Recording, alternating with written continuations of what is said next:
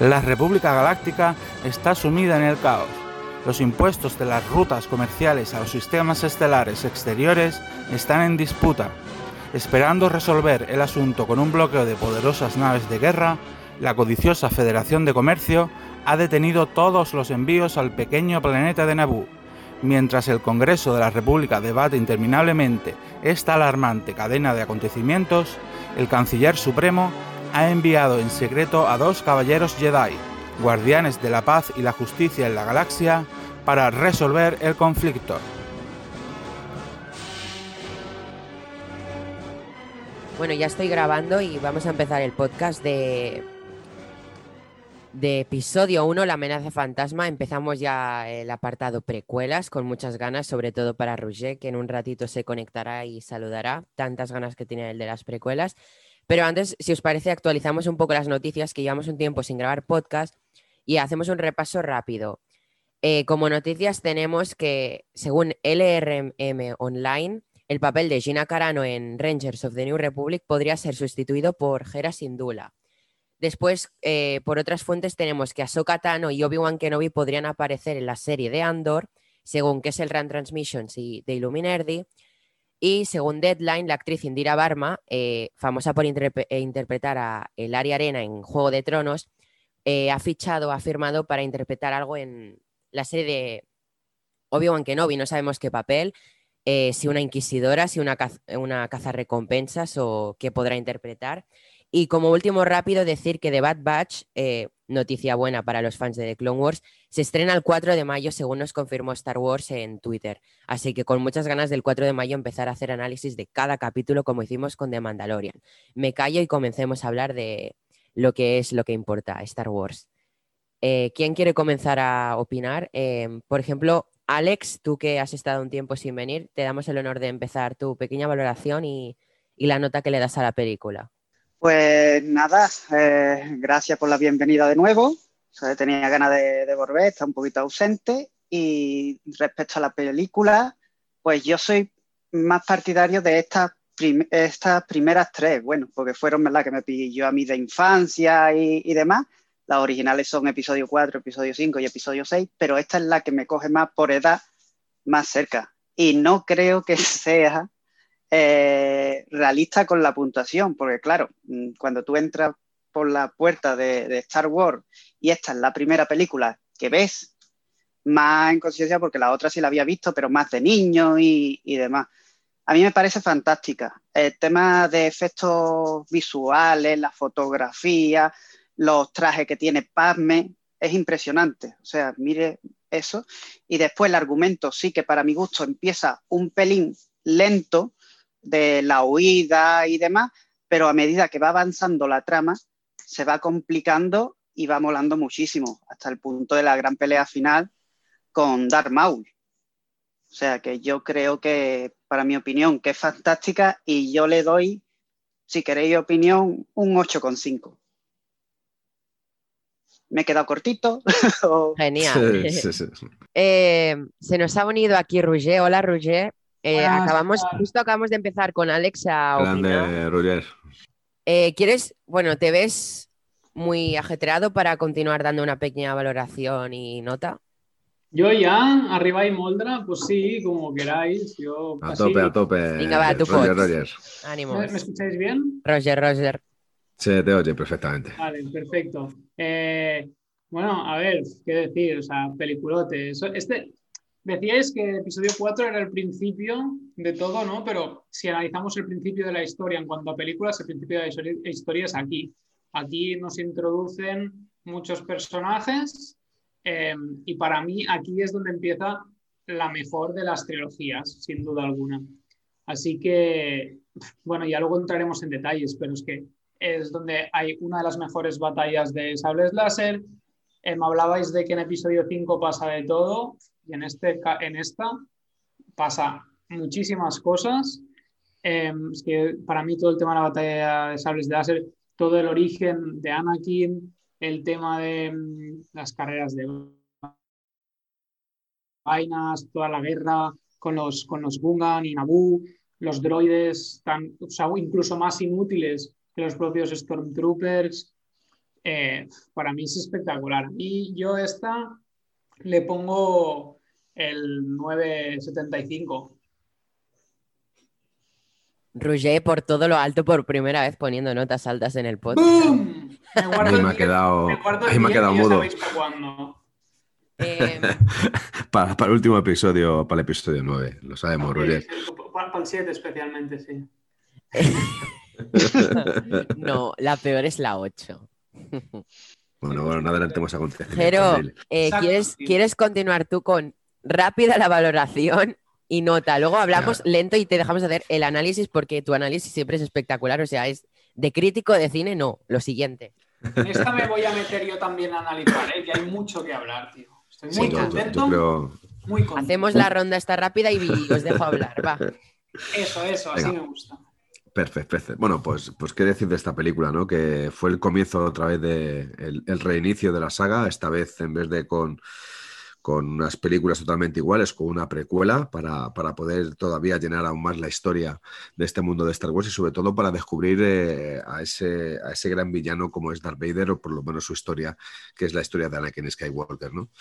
Es, es una película llena de, de- matices importantes, sobre todo a los que, a los que pudimos ver en el cine la, la trilogía eh, primera, la antigua, aunque yo fuese muy, muy niño, muy pequeño, pero tiene muchos matices que te hacen enriquecerte todavía un poco más. Es verdad que es una película de introducción, ¿no? Es una película que para los que no visteis la, trilogía anterior, la, la trilogía primeriza, pues eh, seguramente os, os- parecería mucho más asombrosa, pero para los que ya llevábamos muchísimo- muchísimos años eh, metidos en, en el mundo este de Star Wars, nos pareció una película de, de reinicio y una película más de presentación que de otra cosa. Es verdad que tiene puntos muy importantes en, en la película, como es el caso de volver otra vez a tener un gran villano a la altura como Darth Maul. Y, y vuel- vuelve a pasar como lo mismo que pasó con Darth Vader al principio. Darth Maul solo sale seis minutos en, toda, en todo el metraje de, de la amenaza fantasma y consigue convertirse en un gran icono de Star Wars. Y le da una viveza y una fiereza brutal cada vez que está en pantalla. Se come la pantalla Ray Park, que es el actor que encarna a, a Darth Maul. Es una película que ya hablaré después, ya contaré un poco con las similitudes que tiene con otras películas y los pequeños guiños que hace grandes películas de cine. Y bueno, es una película donde volvió otra vez a rodar George Lucas después de Star Wars, el episodio 4, Una Nueva Esperanza. A partir de aquí es cuando ya, aparte de tener numeración, las películas tienen un nombre, ¿no? Como el episodio 4, Una Nueva Esperanza, o, el episodio 1, La amenaza fantasma, que era este. Eh, yo, salvo algunas cuantas cosas que me parecen un poquito infantiles, es una película que me gustó, pero es verdad porque yo no tengo filtro. Me gusta todo lo que es el mundo de Star Wars. Y si tuviera que darle una valoración, le daría un, un 9, un 9. Vamos a ponerle un 9. Porque aunque tiene cosas muy, muy importantes dentro de la saga, creo que en algunas cojea y se nota mucho la mano de George Lucas como, como director, que es, es- yo creo que es el mayor fallo de esta trilogía de las precuelas, es que George Lucas eh, cogiese otra vez el mando de la dirección. Vaya. Eh, José, ¿quieres continuar? Venga. Hola, hola. Hola Martín, ahora va José y luego vas tú. Bueno, eh, yo no soy tan positivo con esta película como vosotros. A mí me parece muy aburrida. Pero tiene sus puntos buenos como, como Darth Maul, la trama de la Federación, del Senado. Pero, pero no sé, me la iba a ver ahora en la siesta y casi me duermo. Así que no sé qué decir porque es que no me gusta la película salvo algunas cosas salvables como el personaje de Padme, que aquí todavía no se ve tan crecido como en Clone Wars, pero, pero ya se ve una gran reina y más tarde gran senadora. Eh, y, y Jar Jar Binks, que, que es un lastre en todo el argumento. Y bueno, conceptos como el de los midi- midiclorianos y cosas así que van mencionando me parecen curiosas pero innecesarias. Me gustaba más el concepto de fuerza como, como algo no científico sino fantástico. Aquí ya lo, le meten eso de que está por las células, depende de qué de, no sé, no me acabo de gustar ese punto de vista. Y de nota le daría un 6, no, no le podría dar un 9, no, ni de broma. Y, Puedes echarlo ya si quieres, no hace falta esperar más. Lo ponle, ponle, una X, por una X, por una X a José. Ahora, ahora cuando hable Martín espero que se lo, se lo devore. José, ya estás, por cierto. José. ¿Quién? ¿Ya estás? Dime. Sí. Vale, pues eh, sigamos con Martín y acabo yo y pasamos a hablar. Bueno, pues empezamos las precuelas, que para mí es, son las mejores películas de toda la saga, viendo toda la saga ya vista.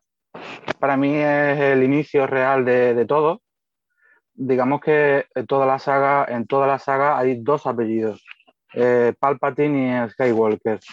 Y, y en esta película se nos presentan tanto a ese Palpatine, que es esa menos fantasma, como, como a la familia Skywalker y ya se va avanzando en la película. ¿no?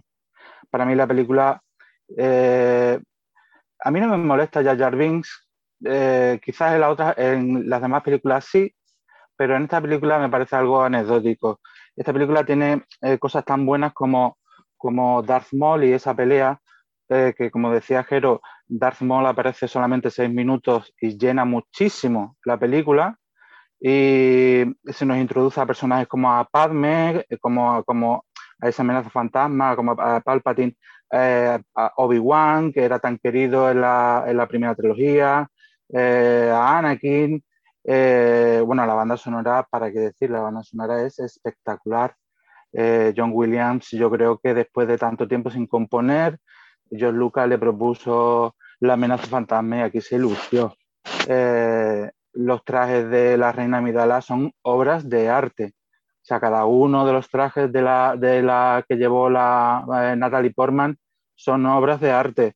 Eh, para mí la trama está muy bien jugada. Inicia, mm, bueno, con, un, con esa invasión a Naboo, que si la ves la primera vez en los cines y tal, parece que es una. No, no, te aclaras y tal, pero bueno, una vez que comprendes el tema, para mí la trama está genial, perfecta. O sea, el ritmo, además que el ritmo acaba con esa gran pelea y eh, para mí es una gran película, a mí me encanta y es un buen comienzo de, la, de lo que es toda la saga, de lo que es esta eh, precuela.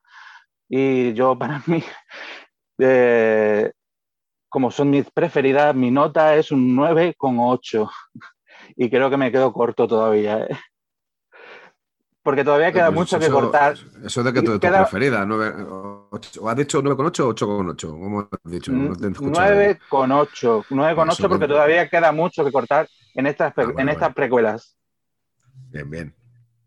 Bien, bien, así me ha gustado, bien. Y, ya está, Dani. Esta es mi valoración 9,8 y nada, una película espectacular. Hmm, perfecto.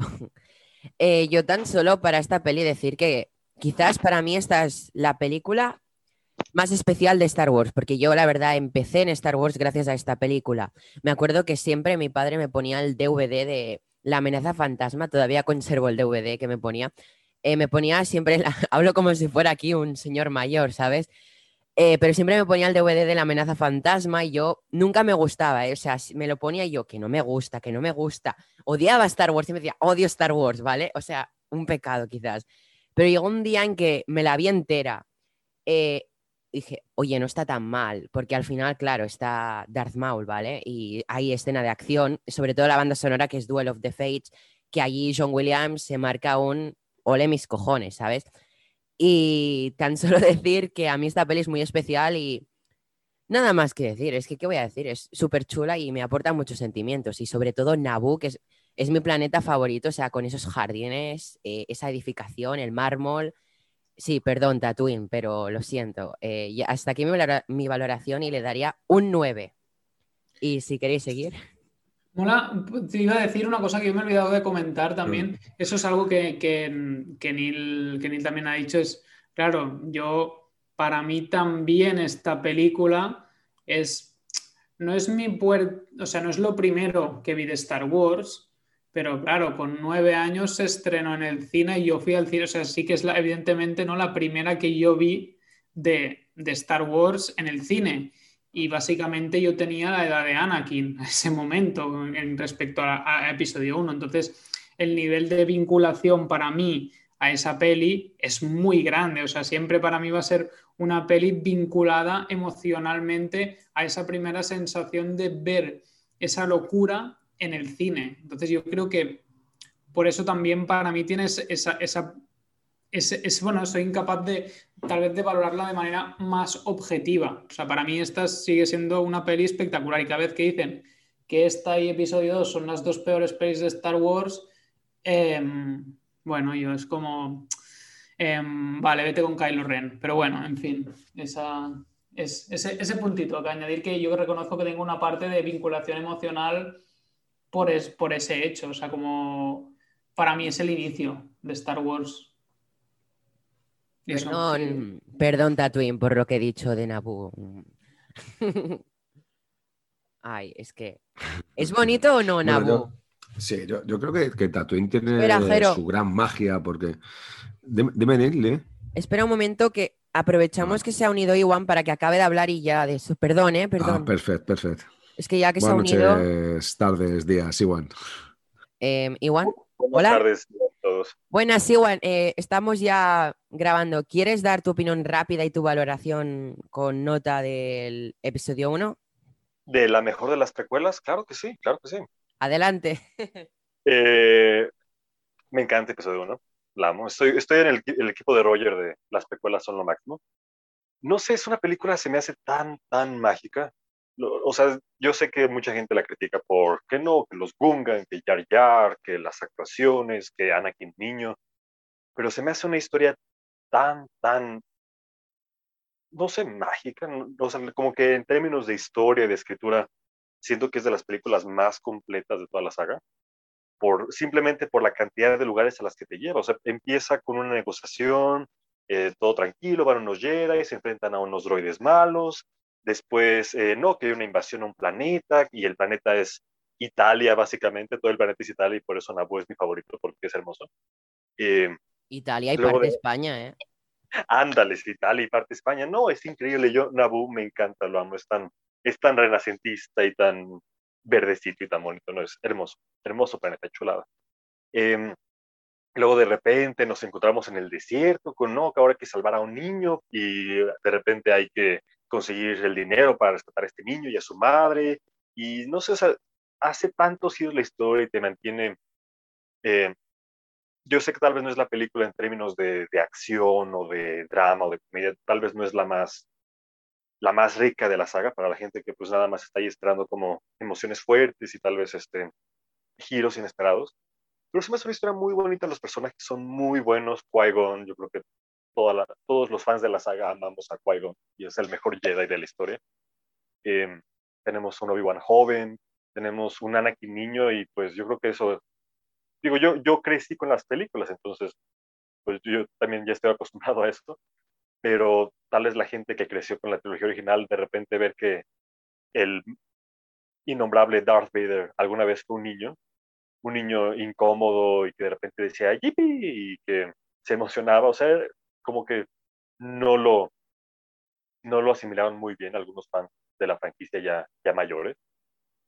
Pero a mí me encanta, es como este, esta noción de que ah, la persona más mala y la persona más buena tuvieron un inicio y tal vez su destino no estaba escrito en piedra, tal vez algo pudo haber cambiado, pero a lo largo de las precuelas pues vamos a ver qué, qué exactamente lleva a este niño Anakin a irse al lado oscuro, ¿no? A este niño tan lindo y tan noble a de repente ser el malo más terrible de la galaxia, ¿no? A excepción de Palpatine, claro. Pero me encantan, amo a Padme, amo, a, amo la producción, el diseño de esta película, me encanta. Eh, yo le daría un, em, tal vez entre, entre 8, 5 y 9. Esa es mi calificación final. Y regresamos al estudio. Y si os parece, con esto y un bizcocho podemos seguir continuando a valorar todos. Me callo ya y bueno, Ya sabéis cómo funciona. Jero, ¿quieres hacer Una tu, cosa. tu superanálisis? Ah, perdón, José, ¿qué? Igual, Sí. ¿tú te has visto episodio 3? Es que has dicho que episodio 1 es la mejor de las precuelas y creo que a lo mejor te falta hay una película por ver. Yo digo eso de todas las películas. Ah, Episodio 2, ah, sí, la mejor de las precuelas. Episodio 3, ah, claro, la mejor. O sea, para mí todas son la mejor de las precuelas.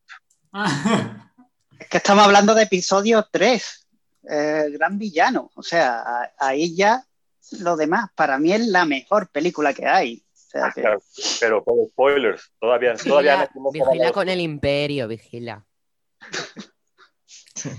Ah, no, sí, pero yo, yo las adoro todas. Yo soy del equipo de las tres son lo máximo y para mí son Star Wars es su máxima expresión. Jero, Dígame usted. ¿quiere usted proseguir Dígame. a su superanálisis? Vale, bueno, voy a hacer un análisis un poquito más flojo, más pequeño, más corto, ¿vale? Creo que el estar hablando 20 minutos seguidos de manera continua, creo que tampoco se debe de estirar mucho esto.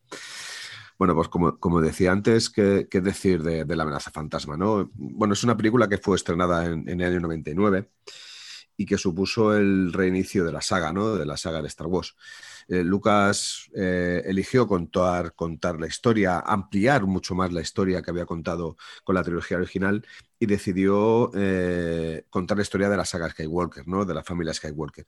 Esto suponía contar la historia no solamente de, del por qué Luke protagoniza la, trilogía antigua, sino el contar la verdadera historia de Darth Vader, de Anakin Skywalker, de cómo, cuándo y por qué termina seducido al reverso tenebroso los motivos, eh, cuáles son, y, que lo veremos a lo de que cometemos estos podcasts de, la trilogía.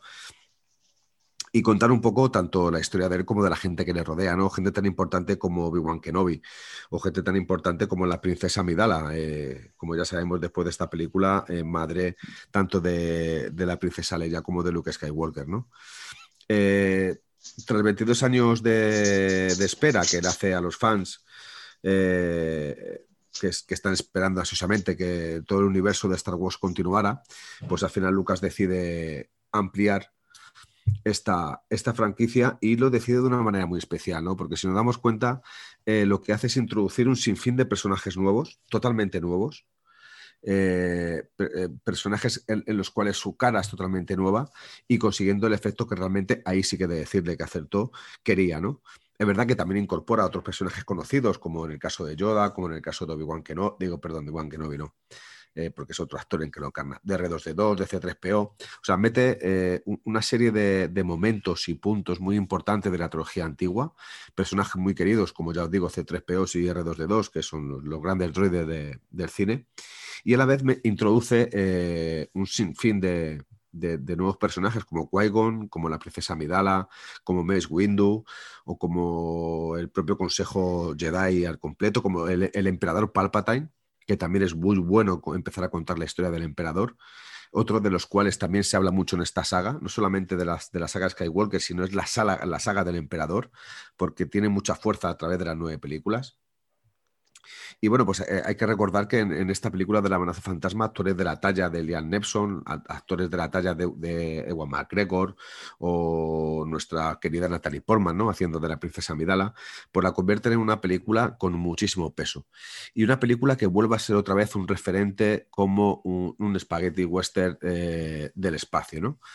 Eh, no solamente por los grandes efectos especiales que, que, lleva, que vuelve otra vez a ser revolucionario con los efectos especiales, sino porque consigue otra vez conectar a, a lo que es el, el, mundo terrenal de nosotros con, con, la galaxia otra vez de nuevo, ¿no?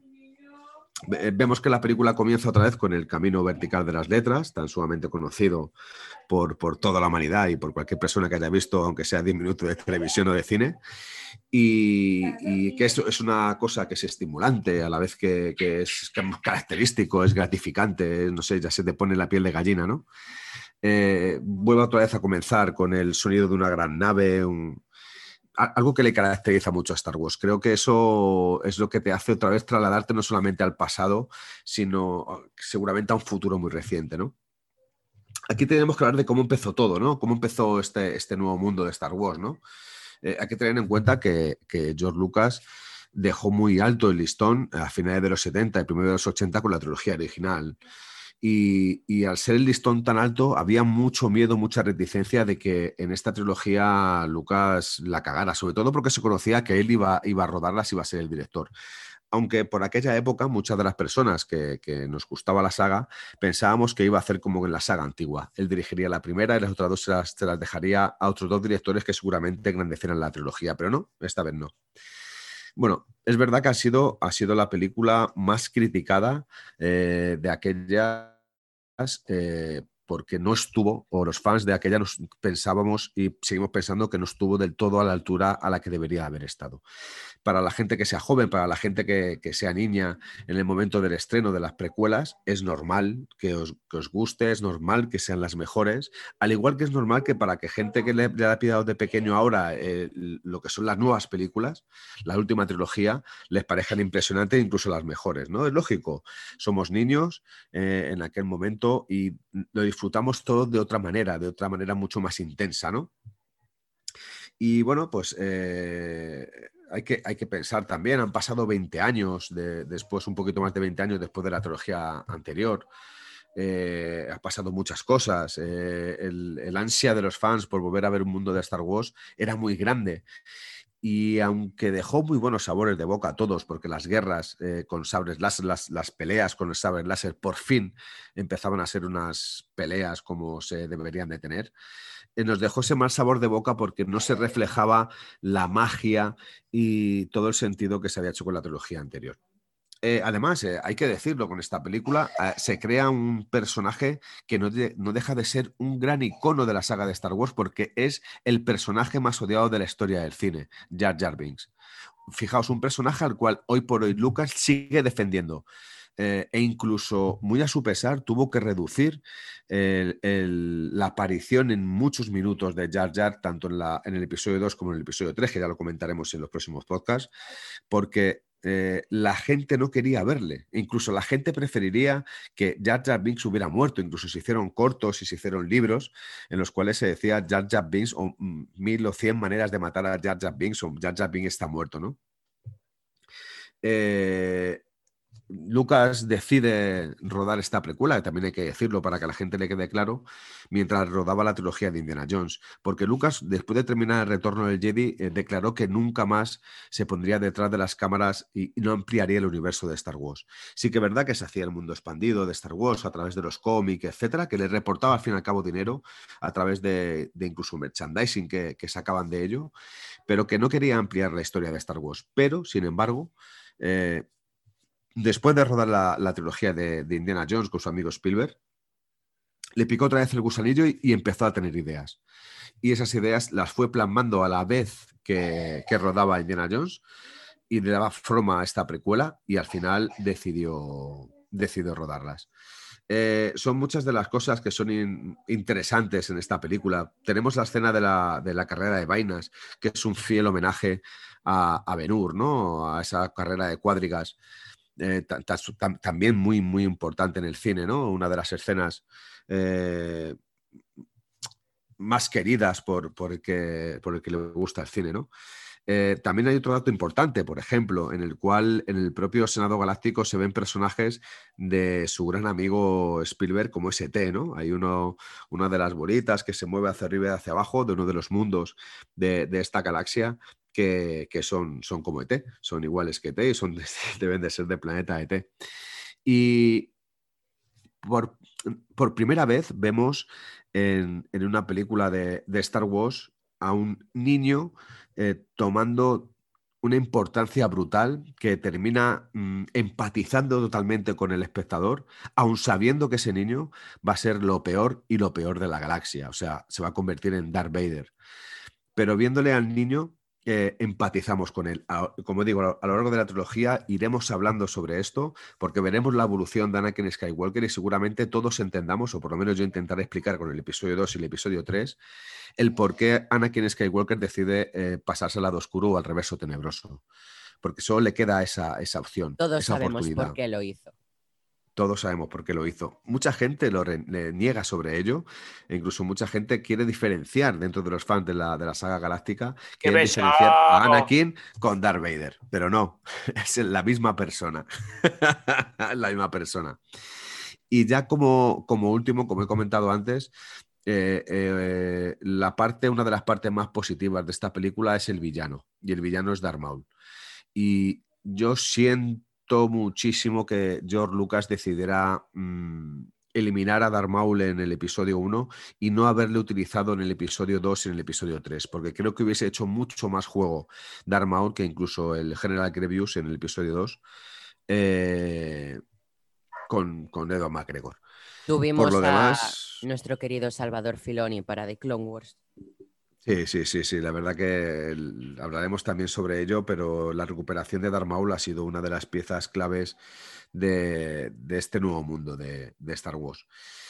Solamente para los que le gusten la saga y todavía no se haya visto esta película, les recomiendo encarecidamente que le hagan un, un visionado. Para los que la hayan visto hace muchos años, les recomiendo encarecidamente que vuelvan a hacer un visionado porque van a descubrir muchos detalles que seguramente eh, antes no habían descubierto o que se les había olvidado y que una vez más George Lucas consigue hacerse eh, el rey Midas del merchandising porque sacó miles y miles de juguetes y de, y, de naves y de todo lo que se podría coleccionar. Ah, y, y perdón, se me olvidaba decir un detalle muy importante. Todo comienza con la Super Bowl de ese año, con el primer tráiler.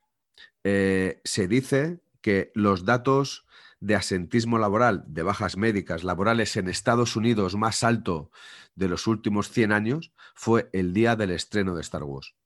Imaginad la locura que se produjo cuando la gran mayoría de las personas en Estados Unidos decidieron ir a su médico para que les diese la baja, incluso no ir a trabajar porque se encontraban indispuestos o malos y fueron a ver Star Wars. O sea, y con la esto segunda producción fue Juego de Tronos y su querido final.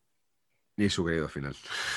No tan querido lo después de verlo. Sí, sí, sí. Pero bueno, yo hasta aquí ya ves, no, no, no me quiero enrollar más porque si no al final solo hablo yo. Ahora voy a esperar a que me den un par de golpes, Ruger, José, Brito, en fin, Martín. Tranquilos, Estoy vamos aquí. a un pequeño spot publicitario del Reverso Tenebroso y los Kyber Days, que pronto se viene el segundo capítulo y regresamos.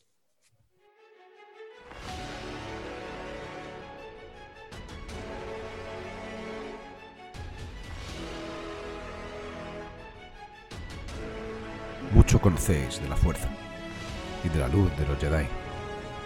Pero ¿sabéis de dónde vienen los Sith? No dejéis que las artimañas del lado oscuro os lleve por el camino equivocado. Ellos, los Jedi, que no son nada sin el poder de su arma, el sable láser. Pedantes que se creen estar por encima de todo. Esta es la oportunidad de dar la bienvenida al lado oscuro. Expande tu mente, entra dentro del reverso tenebroso. Bienvenido, siéntate. Esto solo acaba de empezar, porque este es el camino. Seremos luz en la oscuridad, cielo en el infierno. Que la fuerza nos acompañe en este largo camino.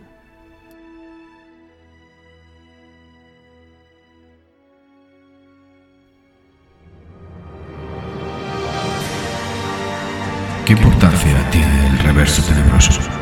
¿Qué importancia tiene el reverso tenebroso? El reverso tenebroso. Este es un nuevo cielo día, en el un nuevo. Este es un nuevo día, este es un nuevo día, un nuevo La fuerza poderosa, la fuerza poderosa aquí es.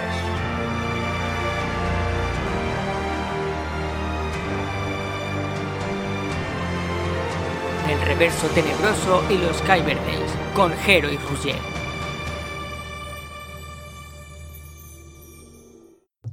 Comencemos la segunda parte después de este spot publicitario. Eh, os dejo hablar y me callo ya. Mira, que tengo patos, uno a uno, ¿eh? Bueno, Jero, Bueno, para- ¿qué, me- qué me tienes que decir sobre ese pedazo de, de Anakin niño que coge esa nave, se va al universo, destruye toda la plataforma y acaba con todos los robots? ¿Dónde queda eso? A ver, eh, mm, no es un Anakin adulto, no ha sido entrenado, no tiene ni idea, ha conducido una vaina de suerte y ahora nos ponemos a que ayuda a toda la Federación Galáctica destruyendo ese mundo. Me parece que es demasiado fantástico, ¿no? Y fíjate que, que yo soy y defiendo a Anakin a muerte, pero Sí. aquí no hay por dónde cogerlo. Sí, yo, yo creo que Lucas quería el coger el papel de héroe en un niño pequeño, ¿no? Creo que quería darle una vuelta a todo esto. Y, y es verdad que para poder contar la historia de, de Darth Vader, de Anakin Skywalker, tenía que darle un comienzo. Y qué mejor comienzo de hacerle al final el, el héroe de, de la amenaza fantasma. Porque ninguno de los restos es un héroe. Aparte de la princesa Midala, que también tiene un peso muy importante dentro de Reina, las Reina las Amidala. La reina Midala. Eh, si os dais cuenta los demás, Qui-Gon no tiene el peso que debería de tener, Yoda se equivoca en muchísimas de las decisiones que tiene, eh, Ed- Edward McGregor, Obi-Wan Kenobi, actúa con odio, eh, con ese odio que tanto reniegan y niegan los Jedi, al final lo actúa con ello. El único que puede llegar a salvar la, la galaxia no es solamente Anakin Skywalker de pequeño, eh, por, por cierto, personaje impresionantemente eh, actuado por, por Jake Joy, me parece que se llama. Y hemos de decir que creo que dejó de hacer cine después de esto porque incluso Por bullying, tenía sí, por bullying, mucho muchos bullying. problemas en, en el colegio. Y acompañándose de C3PO y de R2D2, dos de las piezas principales y claves de la trilogía de Star Wars. Pero sí es verdad hecho, que es muy fantástico. esa, esa escena en la que Anakin entra en la nave de control de droides Sí. eh, con el caza, yo creo que eh, estuvo muy ayudado por R, R2D2, porque Sí, sí, vamos sí, a ver, sí. ahí Anakin eh, prácticamente no sabía qué hacía. Claro. Sí, pero hubiera sido un poquito más, no sé, mi forma de pintarlo, que habías ido con, con el escuadrón a ayudar a atacar, activó- que hubieran ido dos o tres cubriendo lo que ve un niño. Mira, que el niño, vamos a echarle una mano, no sé qué, no sé. Yo creo que el, el que Sí. activó los escudos del caza fue R2 y el que disparó esos misiles que, que, que petaron la, la, eh, la nave de control de droides, eso fue pura casualidad. O sea, Exacto, no, no nos olvidemos que que lo, hace, que lo hace fuerza- sin querer. que hay ni fuerza ni midiclorianos ni nada, es Claro. simplemente curiosidad. Bueno, pero eh, escucha, la- la- eso de hacerlo sin querer y casualidad, yo creo que la casualidad también hace un euro, No, a un porque él, héroe, está a ¿eh? pun- él lo que quiere hacer es disparar a los droides para pirarse ahí, por casualidad era eso y lo Claro. vuela todo. Y a ver, y cuando fue- hablamos, juzgar Sí. eso por decir que es un punto de como que se ve muy ficción, muy falso, es que un momento, estamos hablando de Star Wars, estamos, es que a ver, no, no, no intentemos justificar las cosas, a veces Claro. tenemos que ser Claro, un ahí- poco- realismo hablando- en, en un universo intergaláctico, pues no, joder. claro. Ahí estamos hablando, yo creo que estamos hablando de, de un niño es que que, si no tú es, buscas vamos a ver, una- que es muy inquieto, Si que es muy inquieto, que, coherencia, que no va a eh, ser un niño normal. No, pero hay que entenderle a lo que dice Brito, es, es verdad que Yo- es un poco rocambolesco. No, pero- todo lo pero que vamos a ver, yo no veo a- a- forzado ni Yo no lo veo forzado, yo simplemente veo que es un niño, es un niño que, que- que tiene mucha, pues eso, mucha curiosidad por saber, por conocer, y eso es lo que nos quiere dar a entender George Lucas.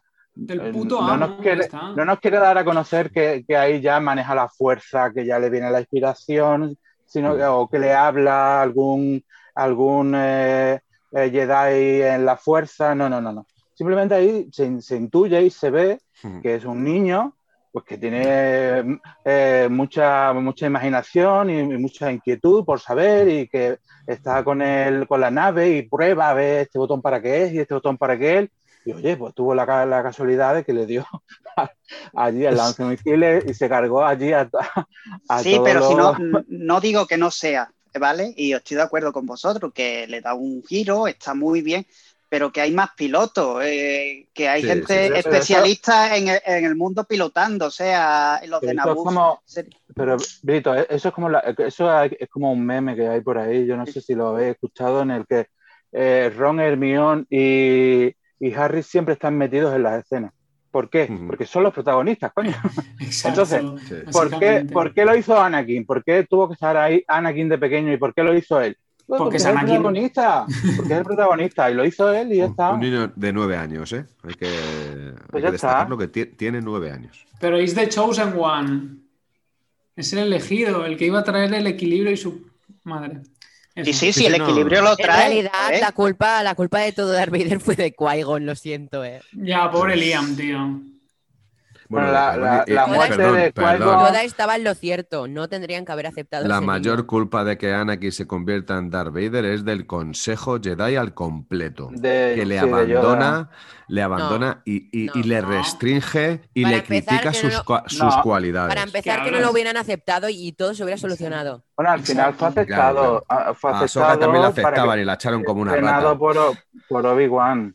que eso fue un error porque en un principio vieron el miedo que tenía por, por su madre, por esa mm, lejanía que tenía de su madre y eso fue lo que le dijeron a, a Qui-Gon, pero sin embargo cuando murió Qui-Gon aceptaron a... Por- porque era la a última, como el último Obi-Wan, deseo ¿no? de. Porque era como el último deseo de Claro. Yoda, Yoda le dijo, venga, vale, vale, Ah, pues venga, vale. venga, Dale. entrénalo, El consejo, entrénalo. el consejo Jedi est- está para, para ser responsable de todos los actos que hacían Mace Claro, ahí eso fue un error. Para mí eso fue un error. Con, con deseo su espada Pero claro, láser. sin ese Coño. error es como si, es, es como si eh, cuando le pregunta Anakin a su madre, ¿puedo ir con, mm, con Qui-Gon? Le dice no y se acaba la película, ¿no? Pírate, para tu casa. Pues Sí, ahí, de- está, de- sí, claro, eh, a poner los títulos ya dirigidos Sí. y tal por George Lucas. Bueno, pues ya está, ¿no?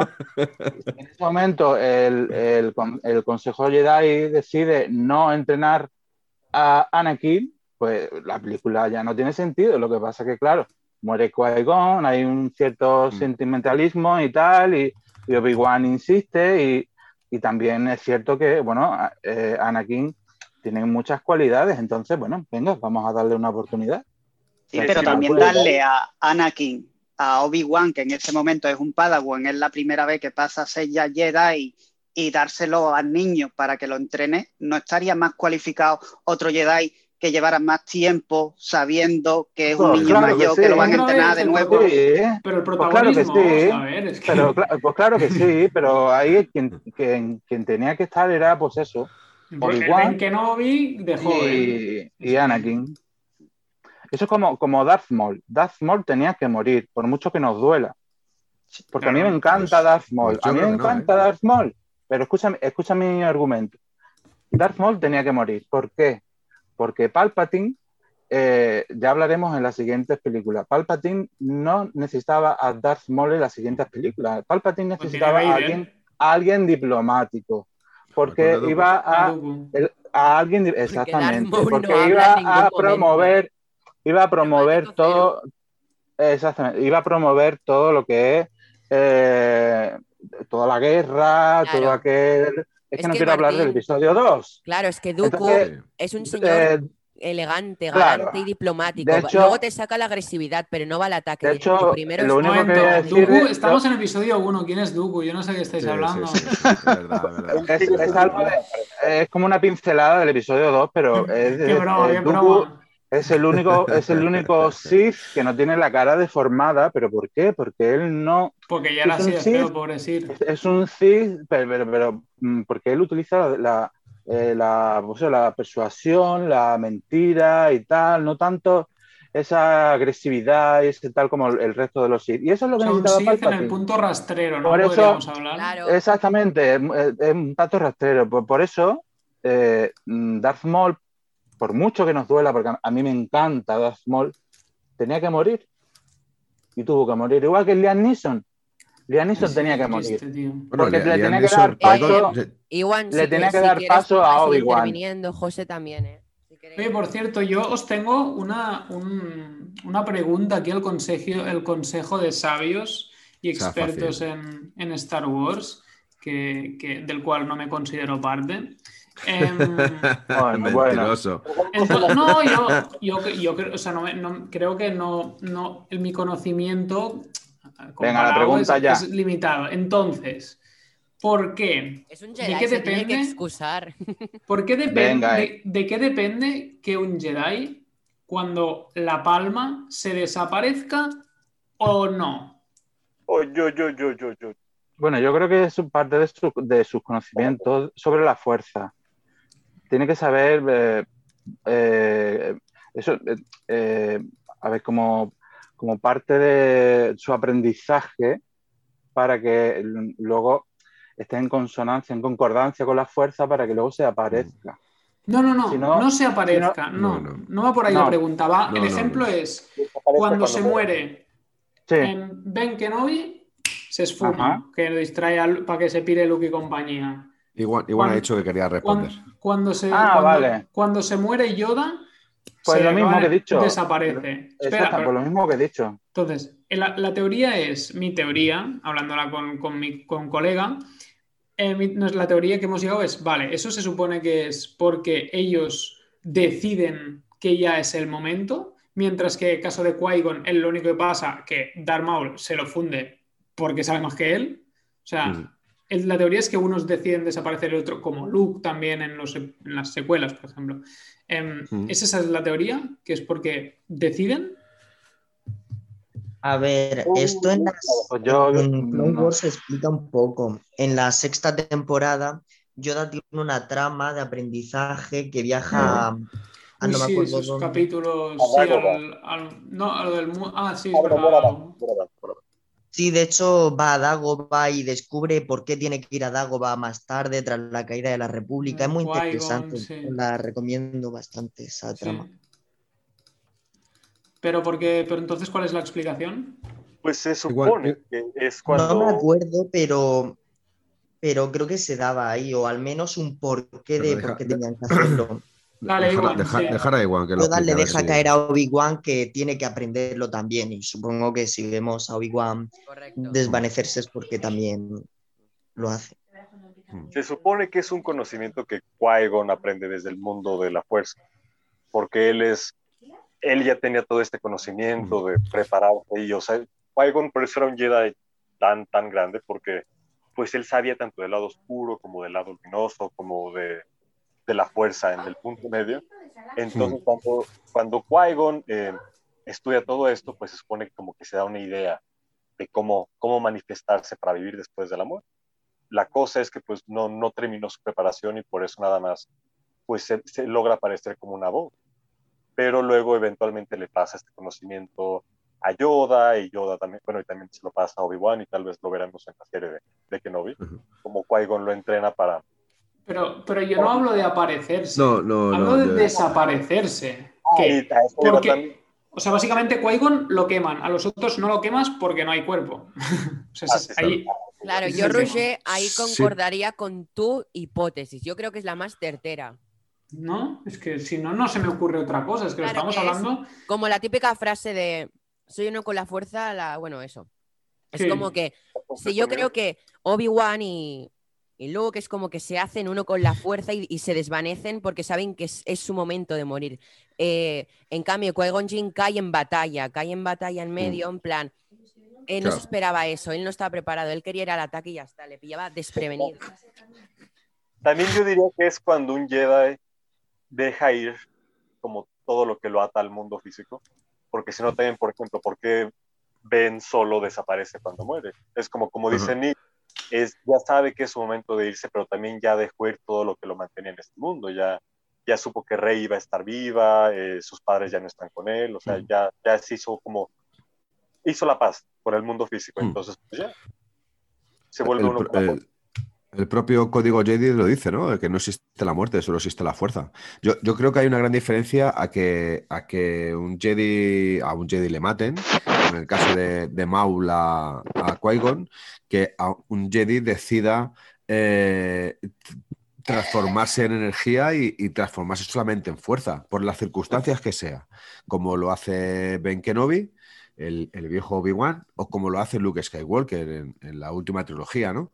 Que se desvanece al fin y al cabo. Yo creo que no solamente es que ellos saben que es su hora, sino que se sacrifican para que otras personas puedan, puedan salir victoriosas, ¿no? Yo creo que hay una gran diferencia. No, pero el, caso, fijáis, el no- caso de Yoda no es ningún sacrificio. El caso de Yoda es porque ya me he cansado, me pido, Bueno, ya me puedo morir. Claro, claro, yo, yo creo que, que, eh, es uno del- de los conocimientos Jedi, como bien decía antes José eh, y, y Martín, y también lo ha dicho Iwan, eh, tanto Yoda como Qui-Gon sabían de ese poder, de ese de, de poder, por así decirlo, convertirse en espíritu, aunque, aunque Qui-Gon Jinn no, no, no, no pudo porque fue, fue muerto después de la lucha de sables con Darth Maul, ¿no? Pero bueno, Yoda se desvanece porque quizás su momento y, y Obi-Wan y. Luke Skywalker sabiendo que es ese momento y aparte de ello se sacrifican por el, por el bien de, ese momento de la República, ¿no? Yo creo que la, la propia fuerza, el, el propio, el propio poder de la fuerza, el poder estar dentro de esa fuerza, te, te puede llegar a poder transformarte directamente en energía sin que sufras eh, ninguna muerte violenta. No sé si te he contestado como quería. Yo, mm, Desde cierto desconocimiento, y te voy a dar una respuesta responsable, yo creo que todo es conocimiento de la fuerza y, y por ahí va el camino. Eh, se puede dejar la pregunta para otro podcast y se puede contestar con mayor rigurosidad, pero yo creo que es el conocimiento de la fuerza. Sí, Y según he encontrado, lo- Sí. esto, eh, llevo un rato investigando y según he encontrado, he encontrado esto. Desaparecer tras la muerte requiere una gran fuerza en la fuerza, equivalente a un maestro Jedi, una gran sabiduría y comprensión de sus formas, y para que la persona que muere esté en paz. Sí. Ahí está, bueno, Qui-Gon no tenía algo pendiente, no, no- no había acabado su aprendizaje. Al, eh, cuando, por ejemplo, eh, Yoda ya falleció, pues, teniendo todo ya aprendido, todo su camino recorrido, y eh, Obi-Wan también, y, y Luke Skywalker igual. Ya tenían todo aprendido, todo el recorrido de la fuerza aprendido y murieron en paz, sabiéndolo todo, habiendo hecho lo que ellos pensaban que era bueno, todo lo que tenían que hacer, según lo que ha dicho Neil, ¿eh? con Sí, sí, sí. esa muerte, esa muerte en paz. Sí, es que es, o sea, pero bueno, sí, o sea, está claro que no es un tema que, que se trate de manera explícita, ¿no? Me da la sensación, o sea, que es un tema que Sí, pero es interesante porque muere Qui-Gon y lo queman, claro, es interesante. Claro, es que hoy, hoy, bueno, es que de hecho es la reflexión me la ha hecho mi mujer cuando estábamos repasando, o sea, cuando estaba yo, bueno, cuando estaba yo viéndola y ella pues, pues, le ha tocado, ¿no? Pobre, y, y me dice, oye, ¿y por, y por qué Qui-Gon lo queman y no se desaparece? Y yo, ojo, pregunta Mm, para el Consejo de Es Sabios. interesante, es interesante, ¿eh? Es interesante. También algo que llama bueno. O sea, no en realidad no tenemos una respuesta, entonces podríamos Eh, decir yo, yo creo que es el propio sentido de la fuerza, es el, el propio sentimiento y sentido y, y capacidad de, de poder utilizar la fuerza. Sí. A ver, también tener en cuenta una cosa, los años finales de los años 70, yo creo que un personaje eh, tan sumamente reconocido, ya hablando un poco en el ámbito cinéfilo, ¿vale? No hablando en el sentido de la galaxia. Teniendo un personaje tan sumamente importante como Alec Guinness, prefiero un personaje real, un actor real como Alec Guinness, Sir, Sir Alec Guinness, uno de los grandes y grandes de, de- de Hollywood, tampoco yo creo que se le podría dar una muerte tan violenta. Yo creo que al final Lucas decide darle una vuelta de tuerca a todo esto y, y le decide una muerte digna, porque al fin y al cabo Vader no mata a Obi-Wan. O sea, porque a mí desde, desde que era muy pequeño me quedó claro una cosa cuando, cuando vi la película, es que Vader no mata a Obi-Wan. Obi-Wan se de- que Kenobi se desintegra en favor de que sus mm, nuevos amigos o, de, su, de su protegido como era Luke Skywalker se pudiera ir. ¿Vale? Así que eh, yo creo que es muy importante. Qui-Gon sí, Qui-Gon tiene una muerte violenta porque a Qui-Gon le mata de Darth Maul. Pero a, a, a Ben Kenobi no le mata a nadie. Él se, se convierte en fuerza para poder salvar a los suyos. Que no Al igual que le pasa. ¿El qué? tío. Ven que no vino cuenta, se me da igual. Mira, em, he encontrado otra cosa que puede aportar info según extractos de un artículo de eh, Star Wars Weekend. Dale, Nil, dame información, estoy sediento. La desaparición del cuerpo físico es probablemente una técnica evolucionada de Obi-Wan y Yoda, bajo la guía que dejó Qui-Gon Jinn. Vale. O sea, pudo ser Sí. que Qui-Gon Jinn en sus investigaciones, tanto como apariciones de la fuerza como otras, les pasara info a Obi-Wan y Yoda y ellos como que decidieran desarrollarla más y consiguieron hacer lo que hicieron, esfumarse con la fuerza. Con la fuerza. O sea, que le mandó un mail ahí de puta madre con el resumen bien hecho. Bien, eh, sí me Ojo, gusta, vente, tío. vente. Siempre tiene que haber currantes en la vida, tío. Está bien, me Siempre, gusta. siempre. Bueno, Qui-Gon no desapareció, de hecho Obi- Obi-Wan, veremos en la serie, ¿no? Cuando Ah.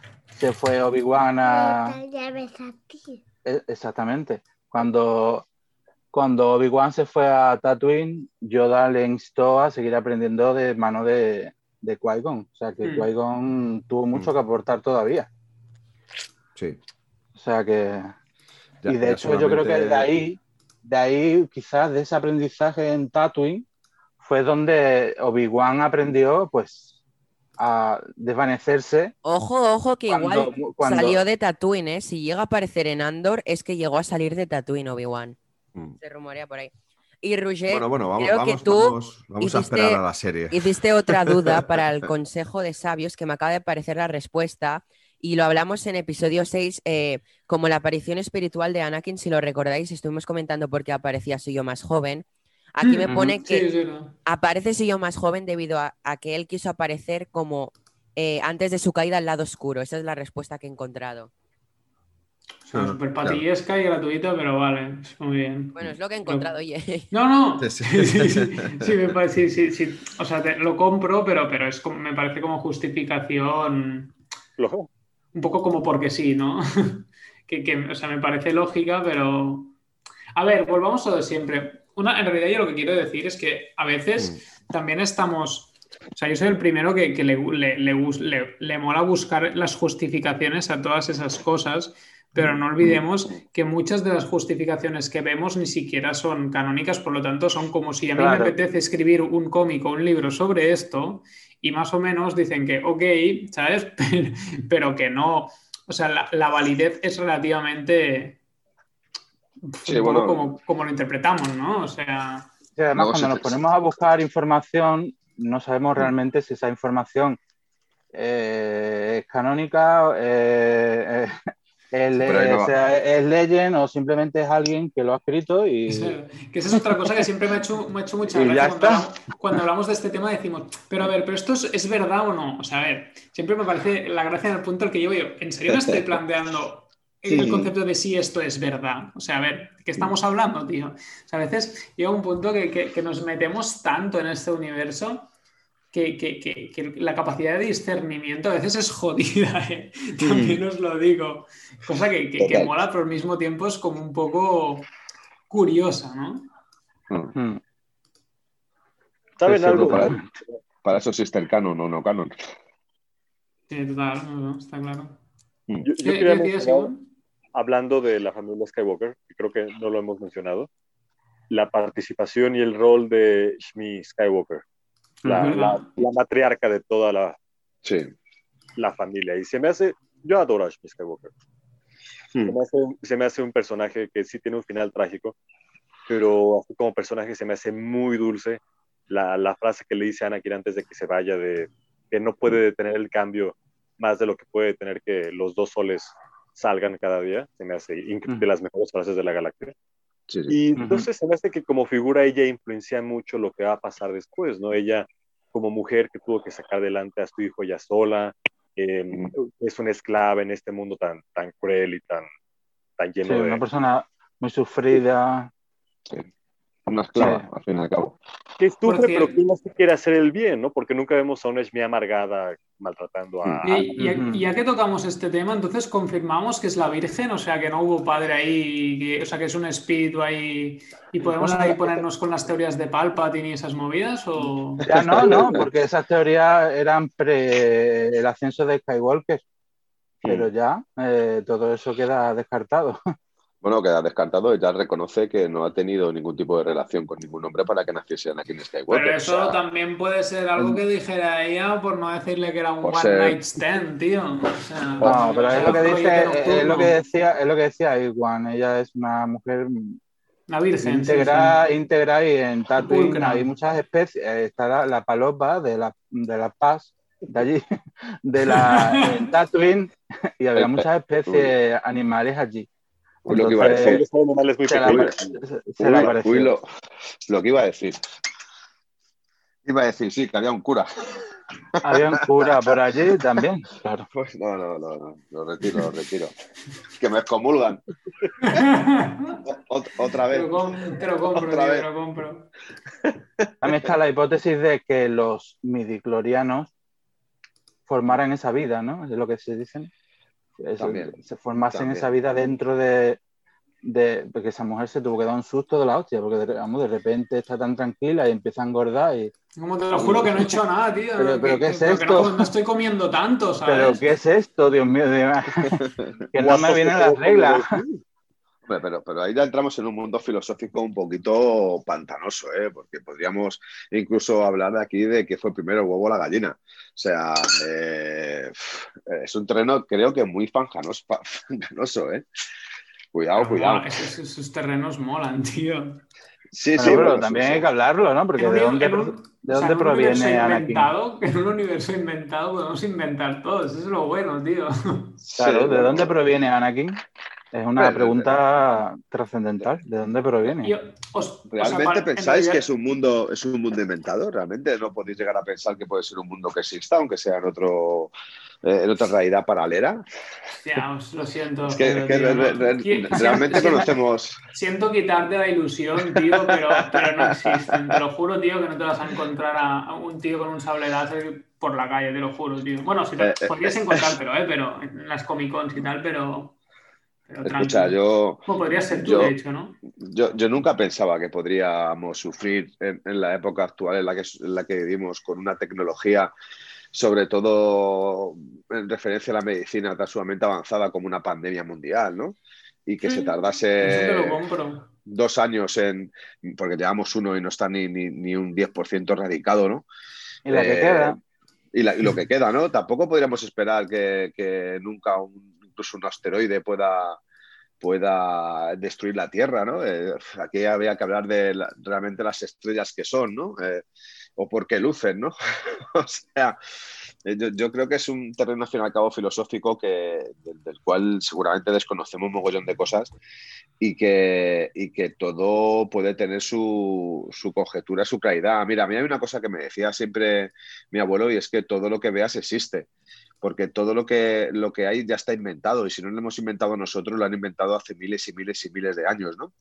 ¿Quién sabe si realmente esto no es un mundo, una realidad paralela, es un sueño de alguien como George Lucas, en el cual vivía una realidad totalmente diferente a la que vivimos y que ese mundo realmente exista, ¿no? Es, o sea, es, es algo, es algo donde nos metemos ya en un, en un terreno bastante complicado y que ¿Alguna, alguna, cabe- alguna cabeza habrá hecho buf. Sí, ha- habrá hecho, quita, quita, desconecto, desconecto. Es como, es como, chicos, no probéis esto en casa, ¿no? Sí, sí, sí. Más o menos.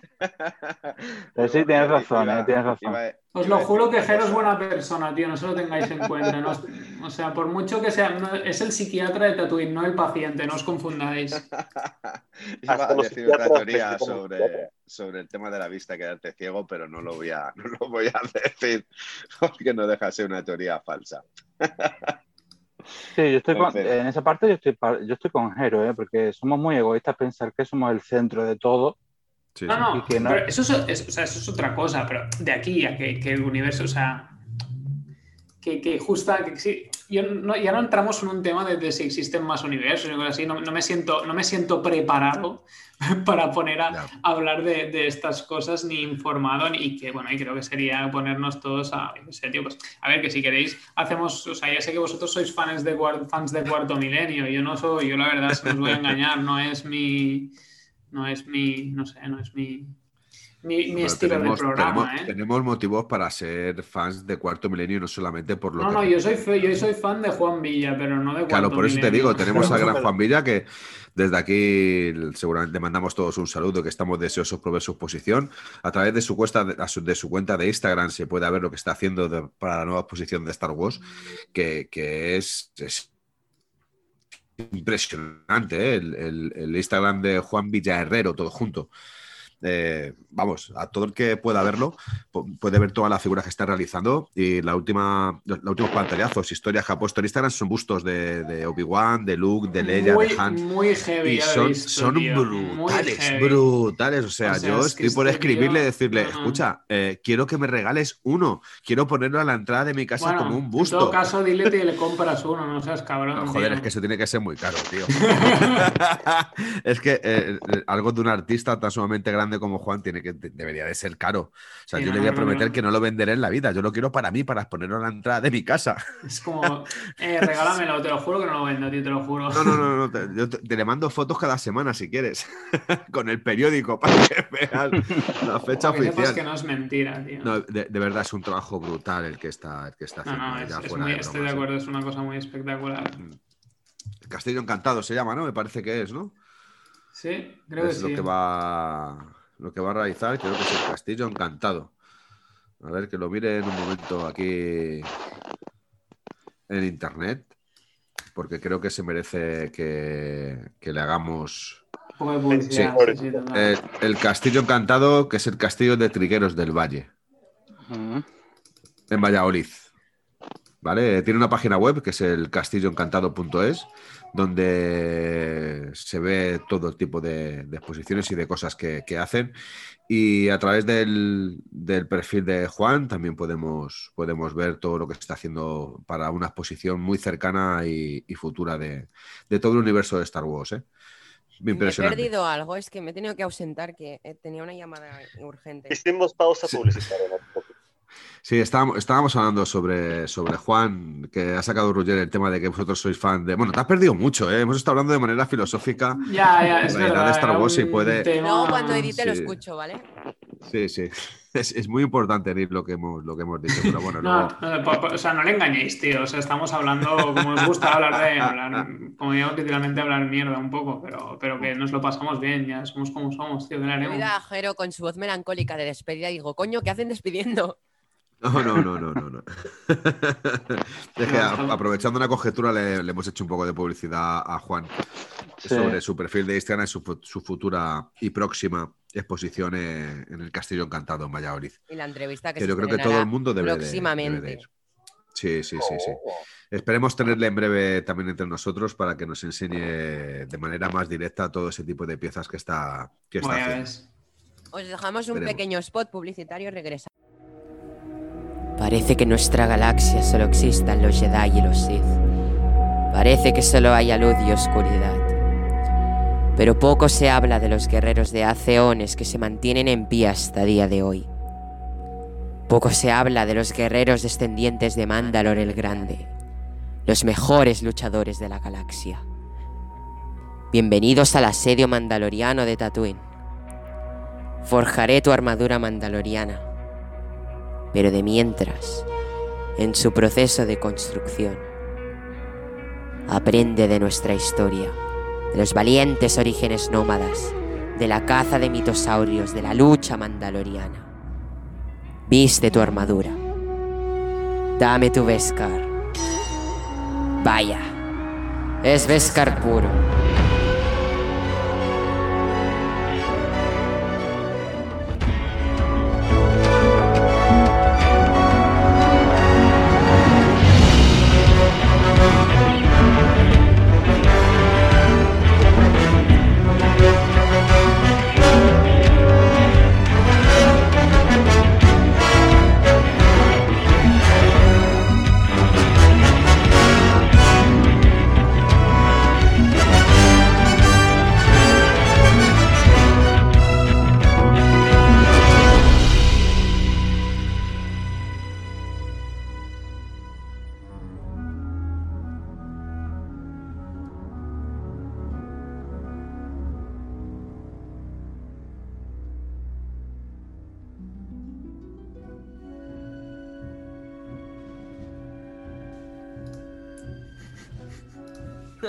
Roger, te oigo reírte.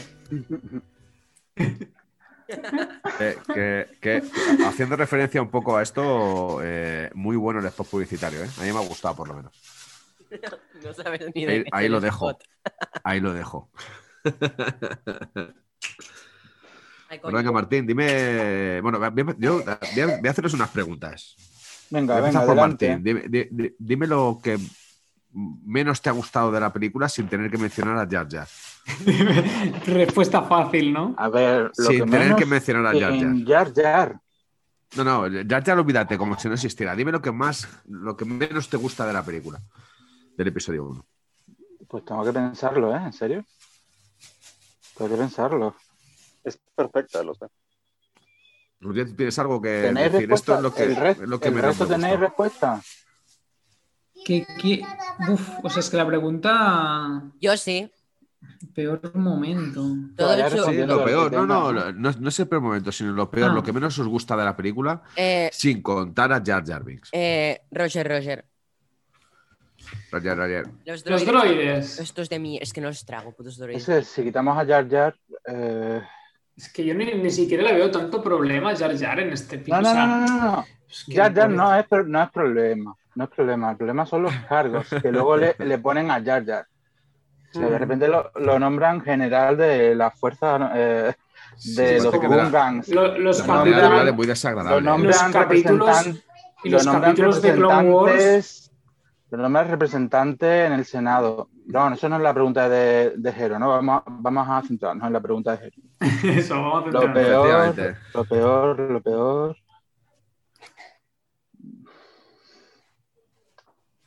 ¿Puedo decir yo, Martín? No sé, yo creo que quizás, yo creo que Ah, quizás yo, la- lo la peor podría aparición- ser el, el pésimo Teniendo- yo creo que quizás la poca aparición de, de un personaje que ya se sabe, o sea, que George Lucas sabe que no va a contar con él, porque la- en las próximas películas eh, no va a contar con él porque no le es útil, bueno, pues más minutos a Darth Maul, ¿no? Por ejemplo, porque Hmm. en las escenas eliminadas hay más metraje de, de Darth Maul, por ejemplo. Utilizarlo más, utilizarlo más, que hubiera salido más, porque es un personaje apas- apasionante. Hmm. Que hubiese salido más, simplemente. Sí, es que es una pregunta muy, es una pregunta muy complicada. ¿eh? Le Es porque salió muy bien que el tema con Darth Vader. Para mí hay, po- hay poco, que, hay poco que, que- que yo diga de esta peli. Tal vez reconozco una cosa, es que os voy a decir que la carrera de vainas la alargan demasiado. Os puedo decir que la carrera de vainas, hombre, no sé, tal vez creo que se podrían ahorrar a veces algún, algún minutillo. Hablando O sea, de. Sí. me da- me la da la carrera sensación de vainas. Que Que algún momento se tema- Que ve ahora tema- sin un momento. ¿Os habéis dado cuenta que tiene mejor calidad ahora Sync en The Clone Wars que en, en el live action? Es verdad, Aura Singh, es verdad. Hoy, Sí, hoy sí. lo estaba pensando, digo, es Aura Singh, ¿no? ¿Y qué pinta allí? Pero que tiene, tiene pésima calidad. O sea, tiene mejor calidad en una serie animada que solo pilla. Es que O sea, no- También, también se puede nombrar, también se puede nombrar el uso indiscriminado de, de Amidala, de, de su Mm. corte, Mm, Sí. y se la van cargando a todas, a Sabé, a Mané, porque todas a- acaban en- con, en- con E y el acento en la E, ¿no? Para que la Mm. vayan eh, como señuelo, ¿no? Y la, vas la van utilizando y, y se la van cargando una a una, ¿no? Porque la- en siguientes películas vemos como también eh, pues se la pobre Kira cargan, ¿no? ya ves, tío. Eh, pero eh, es que además que los, los demás caen y se nota que no es ella, pero, pero bueno, se nota que, que no es ella, pero bueno. Bueno, tío, estamos. yo qué sé, Superman y Clark Kent la gente no se da cuenta. A ver. Eh, sí, sí, sí, sí, totalmente, eh, totalmente. Nos podemos Es ir a no un sé, ejemplo sé. básico que os voy a poner. Un ejemplo Es que no sé básico qué, que responder, ¿eh? Que me Mira, ¿tu hijo ve unos dibujos animados de Disney Channel que se llaman Ladybug? ¿qué? Es verdad, Vaya. ¿no? Bueno, pues en esos dibujos nadie se da cuenta de, de- de quién es quién. O sea, más fácil imposible. Solo como eso, como no, el suelo, no suelo ponerle. Esos dibujos quizás sean un poco agresivos. Yo soy más de ponerle Star Wars. Cosas, Que, exacto. que no es sean nada, agresivas. que no es nada agresivo. Que no es Está nada, bien, nada. eso está nada. bien. Pues mira, yo, yo, yo voy a decir una de las peores, una de las peores partes de Star Wars. A ver, Y creo que es el papel, el papel de. Jinn. Creo que Liam Neeson podría haberlo hecho excesivamente mucho mejor, muchísimo mejor. Creo que Liam Neeson se equivoca en muchas de las partes de la manera de actuar porque es, un, es, es una actuación muy plana y seguramente sea una actuación muy plana porque el director era George Lucas. Al igual que Edward McGregor muchas de las veces en el papel de Obi-Wan Kenobi, eh, hace como si fuese una... ¿Cómo decirlo? Una Jedi un poco loca, ¿vale? Creo que Qui-Gon es un personaje muy plano, muy plano. O sea, eh, el movimiento que tiene Liam Neeson es verdad que tampoco corresponde con un movimiento de agilidad extrema, ¿vale? Y quizás esa sea una de las peores partes que yo puedo ver dentro de, de la primera película de Star Wars. Quitando a Jar Jar, ¿eh? O sea... eh, bueno, y, y también te podría decir el exceso de uso de efectos especiales en, en cuanto en cuanto a escenarios eh, se pues refiere. irónicamente yo de Qui-Gon justamente te iba a decir, hostia, pues a mí una de las cosas que me jode más es que nos perdamos, eh, o sea, que al final acabemos teniendo, pues perdi o sea, perdiendo un, un actorazo para mí, que, que lo hace, o sea, que con un es un actorazo... actorazo, eh, Neeson es Y, de los y mejores con- y actores con- de y para mí, un, no sé, a mí es una peli, o sea, un, un personaje, o sea, un actorazo con un personaje que me flipan. O sea, a mí la verdad es que es unas cosas que digo, hostia, qué Mm. rabia no haber tenido un poco más de, de- de él. O sea, la verdad es que es algo que, hostia, me, me- me- me hubiera molado, pero entiendo, ¿eh? Porque al fin y al cabo Qui-Gon es solo una mera herramienta para introducirnos a, a Anakin y especialmente a, a Obi-Wan, ¿no? Porque si no podríamos haber puesto directamente Obi-Wan ya pues de maestro, ¿por qué no?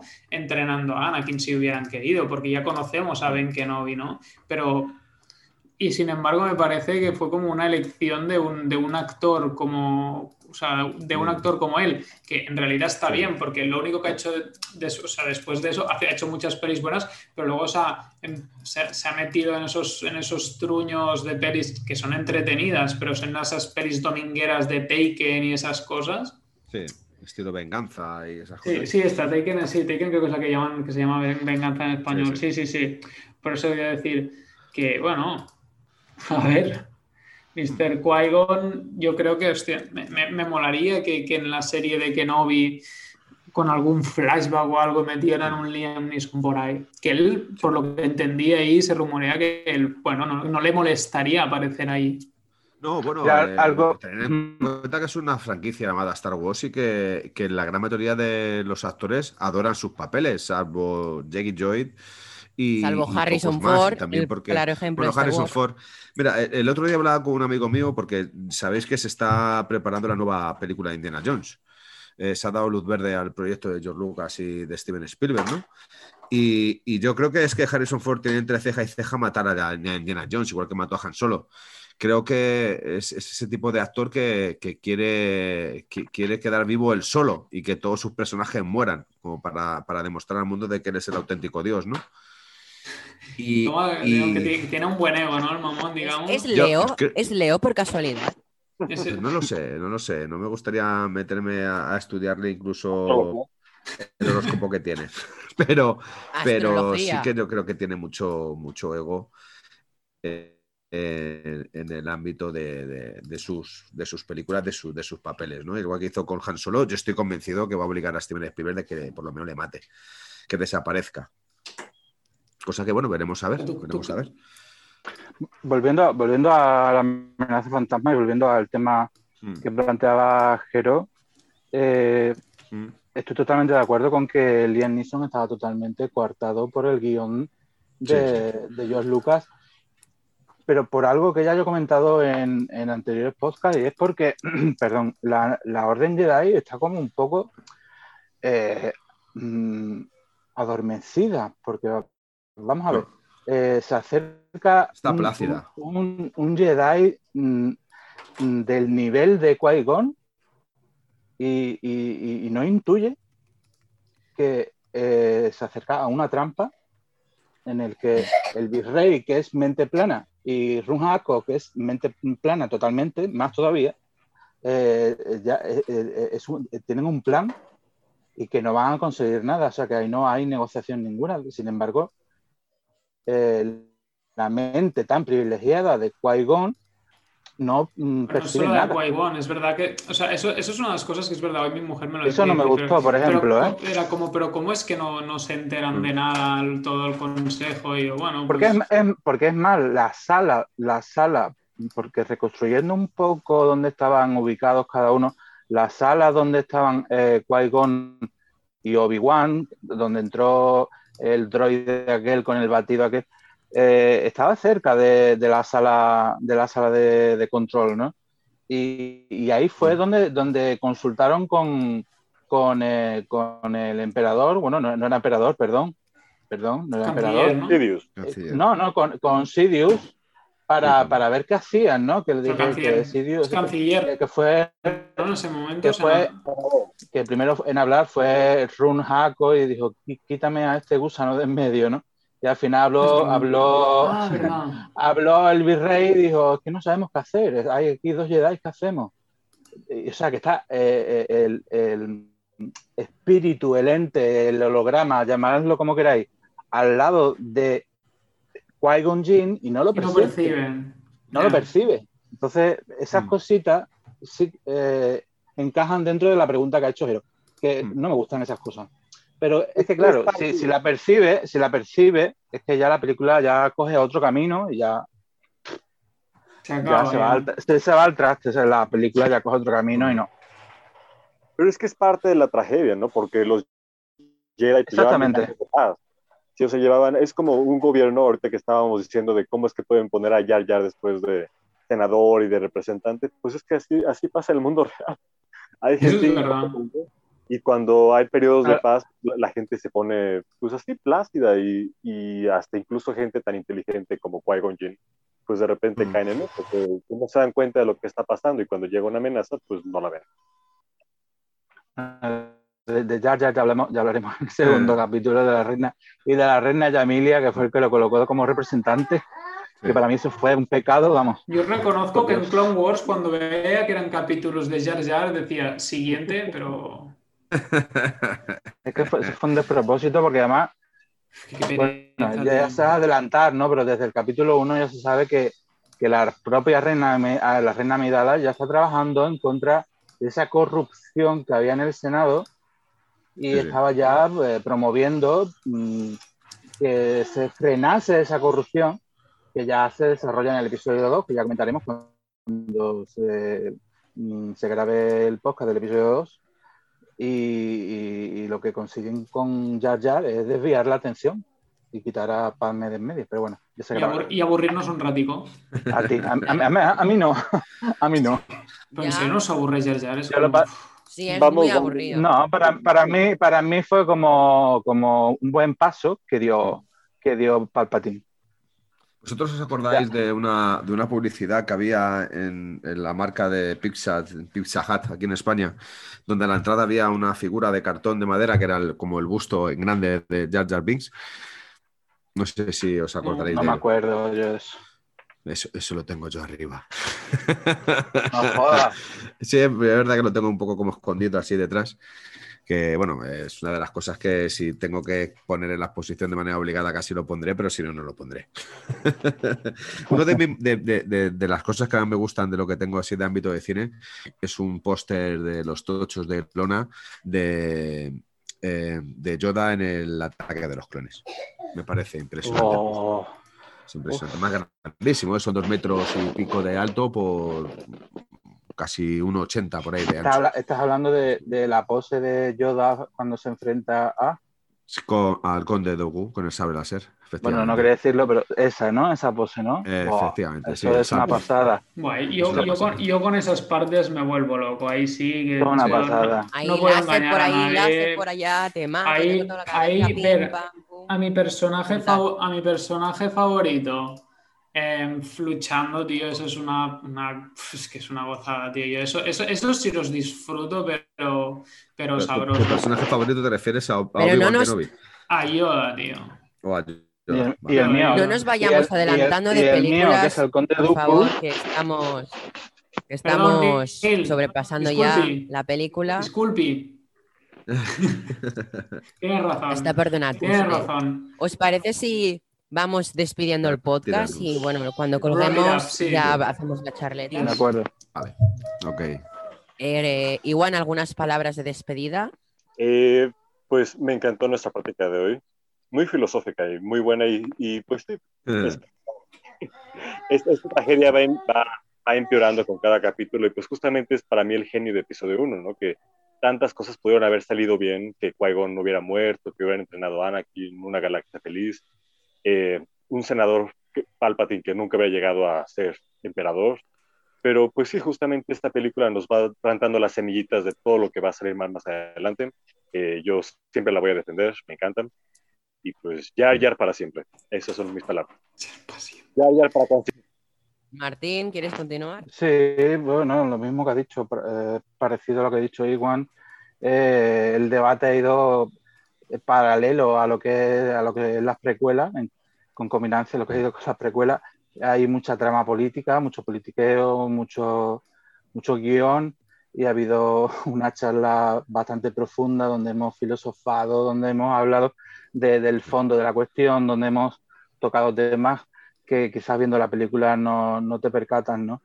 Eh, al fin y al cabo estamos eh, en, la, en la explicación de lo que vimos en la, en la primera trilogía, la 4, 5, 6, y hay mucho que explicar. Entonces, eh, el debate ha sido muy, muy, muy lucrativo. Me lo he pasado muy bien. Y nos espera, nos espera grandes debates. Grande, grande. Que Qué grande. Yo no he sido, yo no he sido. Yo no ¿Te he sido. Ponlo otra vez. Roger, Roger. Roger, Roger. Qué bueno. Roger, ¿quieres continuar? Sí, eh, lo que pasa es que sois unos tontos todos. Eh, no, es broma. Yo, la verdad es que oscuro. Ya sabéis que yo me lo paso muy bien hablando los sábados por la tarde y más si ya empiezan las películas. O sea, ya- obviamente esta es la, par- la parte en la que más voy a disfrutar porque es mi trilogía favorita, con mucha diferencia. Y, por eso, aunque está complicado hoy, no me lo podía perder. Así que, nada, un placer un sábado más, escuchando cómo os gustan los Sith y Han Solos y personajes pues, y hasta Jar Jar y todo. Pero nada, yo para mí un Cabrón. placer hablar de esta película que nos enseña de los mejores personajes que vamos a ver a lo largo de todo. Así que nada, una buena manera de pasar el sábado, Mm. con ganas de, de seguir comentando y de que, no sé, cuando lleguemos a las secuelas nos acordemos de lo bien que lo pasamos hablando de películas buenas. Lo, lo pasaremos bien de todas las Correcto. formas, Roger, Eh, ¿Me garantizo. re- ¿Me haréis reír un rato? Entonces, Sí, continuaremos. Jero, de- eh, continúas con tu despedida y te hago el honor de que despediremos el podcast con tu fantástica voz, tu fantástica despedida y con la fantástica banda sonora que es Duel of the Fates que entra en intro ya y ya puedes despedir. No, pues qué decir de- del día de hoy, ¿no? Esta, esta película que como ya he dicho fue un reinicio, un reinicio maravilloso de, de nuestra querida Star Wars, con una gran banda sonora que creo que no habíamos comentado en, en el podcast de hoy, a través de, de un señor John Williams que aquí culminó eh, la obra maestra de Star Wars con, con esta banda sonora que está sonando, que es impresionante, sin duda para mí la mejor canción de Star Wars. Quiero agradecer a Neil de nuevo su confianza como nuestro gran jefe, nuestro gran líder, aquel que, que a través de, de- de- su existencia y de su preparación y de sus granitos de arena que, que va aportando, que son inmensos, este podcast sigue, sigue su camino, sigue avanzando en, en oyentes, sigue avanzando en, en todo y que seguramente seguiremos aquí entreteniendo a todo ese, ese mundo y todas esas personas que le gusta el universo de Star Wars. Gracias, Iwan, por unirte de nuevo allí desde nuestro querido México, que Una siempre es un muy, muy lejana. Placer, placer tenerte, tenerte otra vez entre nosotros. ¿Qué voy a decir de, de Martín? Que, que ha sido- aunque ha sido el, único en el último en, en- en incorporarse, creo que, que- que ha metido una, una sangre fresca de nuevo en el podcast y que, y que cada vez que, que debato, que debatimos con él y que habla, pues eh, a mí también eh, me, me- me gusta, ¿no? Me, me gusta escucharle. Es recíproco. Gracias también, gracias a Brito y a José que han estado también, se han tenido que ir antes. Eh, y gracias también a todos los que, los que no han podido participar. Eh, creo que, que, como siempre digo, esto es una gran familia, es una pequeña gran familia que poco a poco vamos eh, engranando y que vamos uniendo nuestras pocas piezas y nuestras pequeñitas piezas para hacer una, una gran masa de este universo de Star Wars. Y sobre todo quiero agradecer, aparte de Daniel, a Rugger, ¿no? Eh, ese compañero infatigable de, de- de- de fatigas de, de este podcast. Creo que es un gran tipo, una gran persona, un, un- un gran eh, comunicador en el sentido de Star Wars, que no tiene ningún tipo de pelos en la lengua. Que, que dice las cosas como son y, y sin pensarlo muchas veces, y eso es la parte positiva y lo bueno que- que- que se tiene que tener que hoy, aunque nos han faltado algunas personas eh, dentro del podcast, pues eh, Raquel, eh, Noemí, Julen, que seguro que para los próximos estarán. Que, que esto es la bomba, que estoy deseando que, se, que grabemos el episodio 2. Que, que quiero, hablar, quiero hablar de alguien, de, una- de un personaje icono del mundo de Star Wars, sobre todo en el ámbito humano, me refiero en el ámbito terrenal de aquí, que es Christopher Lee, un grande entre los Oh. grandes del cine, que, que el Conde Doku es uno de los grandes papeles de Star Wars, pero que yo a Christopher Reeve le, le, le, adoro por muchísimas circunstancias, ¿no? Eh, entre otras, aparte por Star Wars, por, por, El Hobbit o El Señor de los Anillos, por, eh, no sé, películas tan sumamente importantes como Río de Color Púrpura, eh, Sleepy Hollow de, eh, de Tim Burton. Eh, no sé, Drácula, la cabeza ahora. Drá bueno, Drácula, Sherlock Holmes, eh, eh, Odisea, no sé, tiene, tiene muchísimas películas que ha, que ha rodado, es uno de los grandes y que estoy deseoso de poder comentar el estilo tan sumamente impresionante que tiene de combatir con sus sabeláses. dicho todo esto, lo que digo, muchas gracias. Bienvenidos otra vez de nuevo. La semana que viene tendréis un capítulo más. Pronto llegarán más sorpresas. Estamos en expansión. En nuestro cielo reina los dos soles de Tatooine. Cielo, soles que, nos dan esa, esa, vitamina tan necesaria para poder seguir respirando. Que desde aquí os queremos transmitir. Y que, cómo no, os animamos a que sigáis invitando a, a gente a escuchar nuestro podcast porque somos un grupo de amigos que quiere hablar sobre esto, que quiere comentar lo que, lo que piensa sin que nadie le coarte y sobre todo lo que queremos hacer es que pasar un rato feliz, a gusto y contentos. Gracias a todos, es un placer y recordar, este es el camino. Muchas gracias a todos por estar ahí semana tras semana escuchando el podcast. Gracias, Jero, por tu despedida. Y nos vemos la semana que viene, como tú has dicho. Eh, y nada más que decir, desconectamos de Tatooine con la Tierra y hasta la próxima.